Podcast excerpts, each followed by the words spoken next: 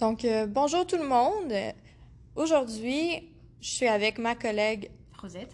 Rosette et mon nom est Sophie. Donc, euh, on va discuter de l'idéologie du blanchiment. Euh, donc, euh, l'idéologie du blanchiment, c'est principalement que les Blancs euh, sont la race parfaite, euh, puis que les pays dits en voie de développement devraient aspirer à devenir comme les pays blancs, donc en se développant euh, de manière scientifique, sociale, économique et en développant leurs privilèges. C'est aussi c'est une idéologie qui n'est pas juste euh, dans les pays de développement, mais aussi dans de communautés noires qui sont à l'extérieur du continent. Il faut faire mention à ça. Ok, donc c'est quelque chose qui est en... donc c'est quelque chose qui est encore euh, présent en ce moment en 2020. Euh, donc euh, comme tu as mentionné, c'est présent dans, dans les pays qui sont dits développés et pas seulement en voie de développement. Euh, donc on voulait surtout aborder deux pays euh, où, c'est un peu plus euh, important comme idéologie. Alors c'était euh, le Brésil et le Congo. Donc euh, pour ce qui est de la situation au Brésil, ça remonte un peu dans leur histoire. Donc au Brésil, il y avait vraiment beaucoup de- d'esclaves qui avaient été apportés euh, d'Afrique. Euh, donc euh, la population brésilienne était principalement composée de personnes noires et métis jusque dans les années 1930. Euh, puis en plus, l'État accueille un très très grand nombre d'immigrants européens comme une nouvelle main-d'œuvre.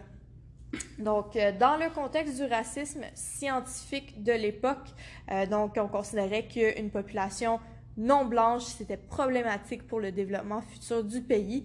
Euh, donc, les- encore une fois, avec cette idéologie que euh, les personnes blanches ont le plus de développement scientifique et autres, donc il fallait aspirer à, à être comme ces pays-là. Euh, donc, les autorités brésiliennes encouragent l'immigration euh, européenne blanche et bloquent celle des Chinois et des Africains. Donc, euh, ouais, c'est assez direct comme message. Oui. Euh, donc, on espérait vraiment que la population croissante des Européens euh, arriverait à se mélanger avec les personnes non blanches afin d'essayer de blanchir les Brésiliens.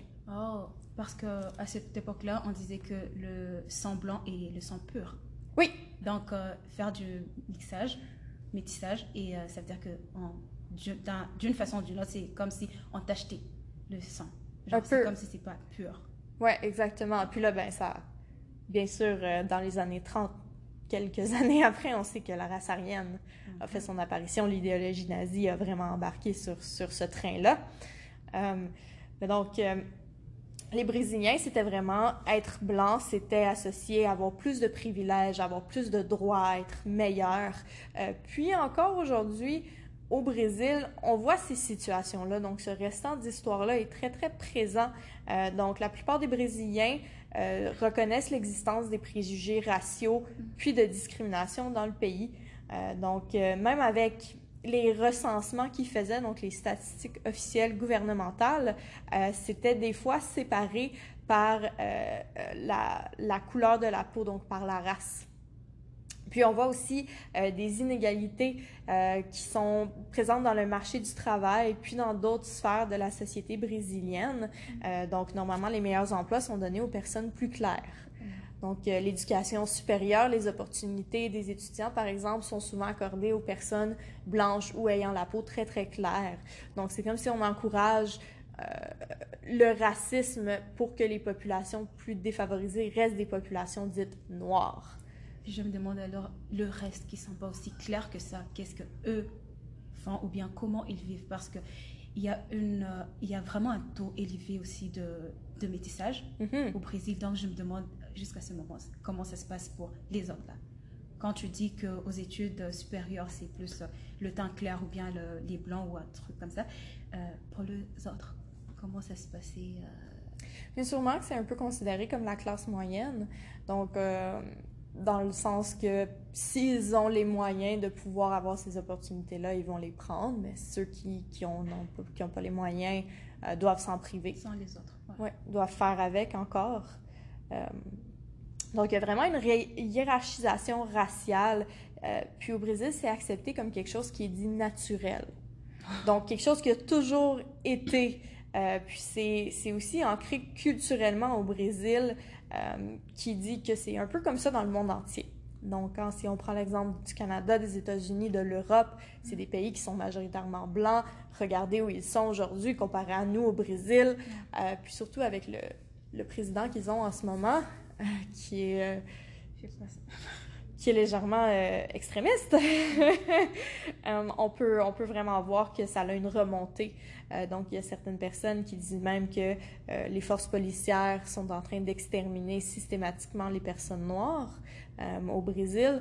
Donc, c'est un truc qui est connu, c'est une chose connue par la population, par, genre officiellement connue, mais il n'y a pas assez de changement pour ça. Non, il n'y a, pas a pas vraiment de changement parce qui se passe. Parce que c'est institutionnel, oui, exactement.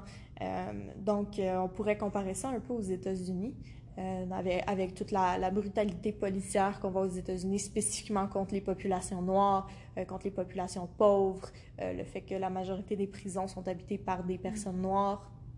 Donc, c'est vraiment, quand c'est institutionnel, c'est beaucoup plus difficile de faire du changement, surtout pour des personnes qui étaient considérées comme des objets. Donc, l'esclavage a, donné un certain statut que euh, ben, certaines personnes aimeraient voir continuer.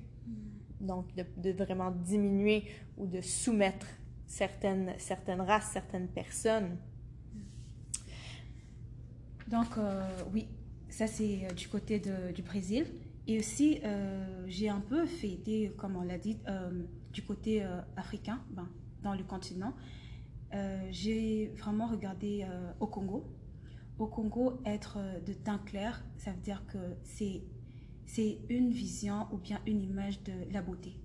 Une des personnes a dit être de teint clair et vraiment avoir la beauté naturelle. Mais en vrai dire, c'est pas naturel parce qu'ils s'éclaircissent la peau. C'est une chose qui est vraiment dangereuse pour leur peau et aussi pour leur santé en général. Ok, euh, certaines personnes disent que c'est se, blanchir la peau, c'est blanchir la peau, c'est être blanc comme noir, comme un noir, être blanc comme un noir. Donc tu as ce teint-là, tu as cet aspect-là blanche, mais en réalité tu es toujours noir, tu vois. Donc es, même si tu as l'air blanche, tu es quand même considéré comme, comme une personne euh, inférieure. Exactement, parce que la plupart, pour eux, c'est euh, c'est un truc en disant que, euh, surtout chez les hommes, les hommes préfèrent les femmes plus claires. OK. Donc, ça montre que déjà, c'est c'est un aspect ou bien un point de beauté. Et puis aussi, personnellement, j'ai vécu au Congo toute mon enfance. Donc, j'ai vu pour de vrai. J'ai vu cet impact, j'ai vu cette, euh, cet aspect en disant que euh, si, je suis plus, si je suis plus claire, ça veut dire que je suis plus belle, ça veut dire que je suis supérieure à la personne ayant le, teint foncé. Au Congo, la plupart des gens euh, qui s'éblanchissent ne regardent pas, oui, je suis noire, je suis femme ou homme, parce que les deux, les deux sexes s'éclaircissent là. OK, donc c'est pas seulement quelque chose qui, est, lié aux femmes. Non, non, c'est n'est pas juste une chose faite pour les femmes, mais c'est pour les deux sexes. Et aussi, euh, il y a plusieurs marques.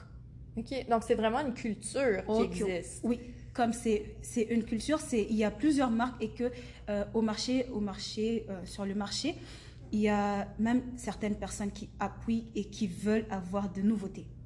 OK. C'est une chose dangereuse parce que j'ai vu des personnes qui ont changé des couleurs de peau.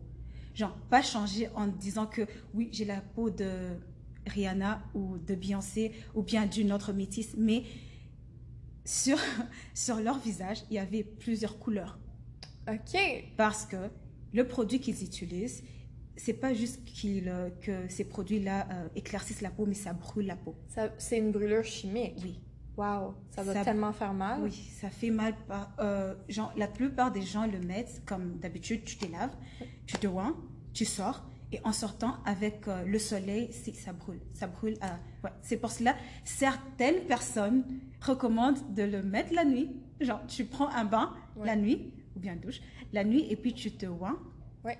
pour ne pas avoir ce contact-là du soleil, ce contact avec le soleil, pour ne pas brûler. Mais quand ils vont au soleil le lendemain, ah. ça fait, est-ce que ça agit quand même ou ça? Ça agit parce que c'est un produit qui entre c'est pas juste sur la, surface, c'est pas, pas juste sur l'épiderme, mais ça entre dans la peau. Et aussi, en Afrique, surtout au Congo, il fait super, super chaud. Ça fait que ça puisse brûler leur peau. Et c'est pas juste ça. Les personnes qui s'éclaircissent la peau, je veux pas être méchante, mais sortent une odeur. Ah. Ça fait que, ouais, c'est pas genre une odeur d'une personne qui est brûlée, mais c'est une odeur plutôt euh, pas naturelle. Ok. Les personnes, donc, euh, on, peut, on peut voir directement la différence entre une personne euh, de teint clair naturellement ou bien une personne qui s'éclaircisse la peau. Il y a des marques. Ok. La personne peut avoir trois couleurs sur sa peau, sur sa face. Donc, l'espoir de, de, de, faire changer le traitement parce qu'on s'éclaircit la peau fonctionne pas. Donc, ces personnes-là se font quand même traiter comme s'ils n'avaient pas fait le traitement d'éclaircissement. Exactement, parce que la plupart des choses, c'est de choses, euh, euh, c'est euh, un mélange de produits chimiques. Ça veut dire que ça n'a pas été vraiment texté, ça n'a pas été texté dans de laboratoire. C'est juste une personne qui décide en disant oui, j'ai essayé ce produit-là, j'ai essayé ce produit-là, j'ai essayé ce produit-là. En les mettant ensemble, ça peut faire que le produit ça soit à 300%. Ça marche à 300%.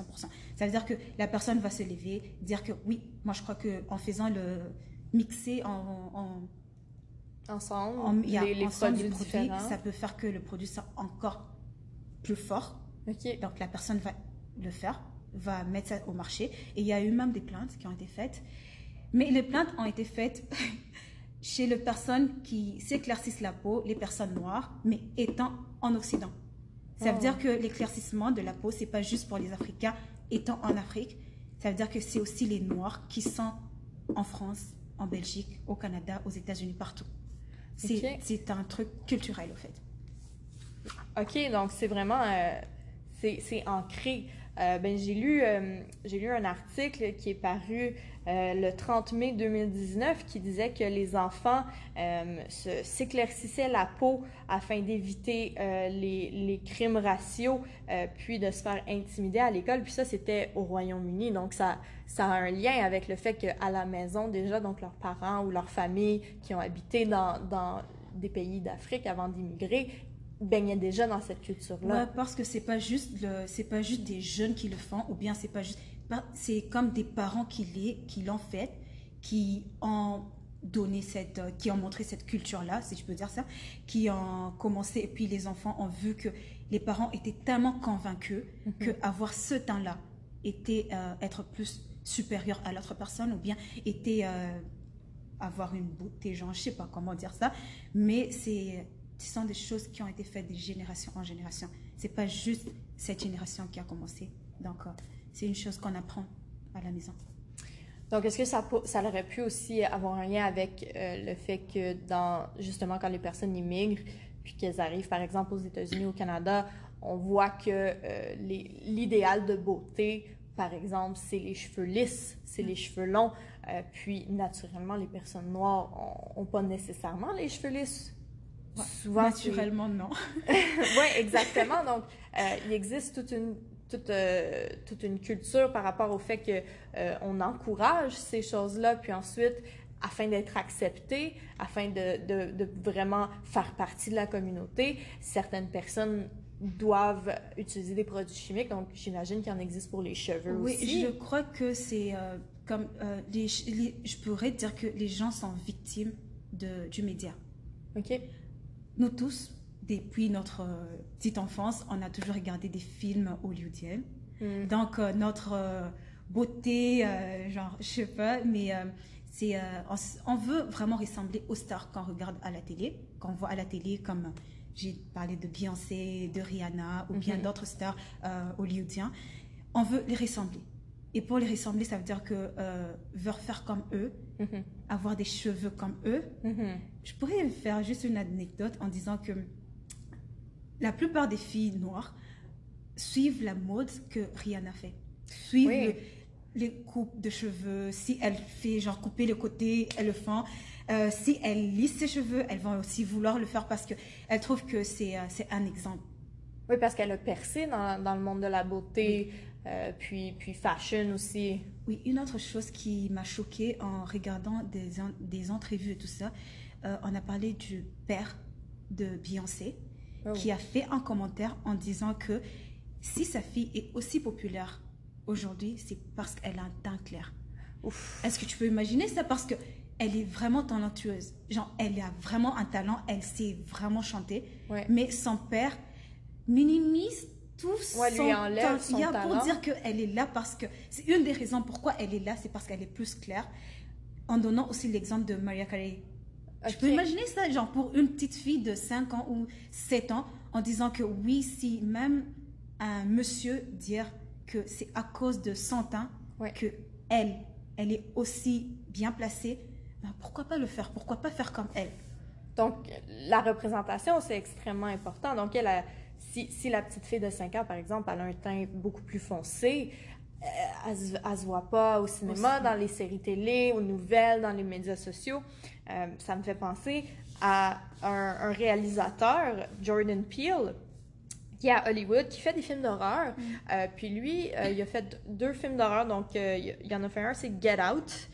puis ça oh. parle, c'est avec des acteurs qui sont noirs. Mm-hmm. Donc, lui, il a dit dans une entrevue qu'il voit pas le, le, le but où il, il se voit pas lui-même faire des films avec des acteurs blancs euh, parce que ça s'est déjà fait, il y en a déjà vu.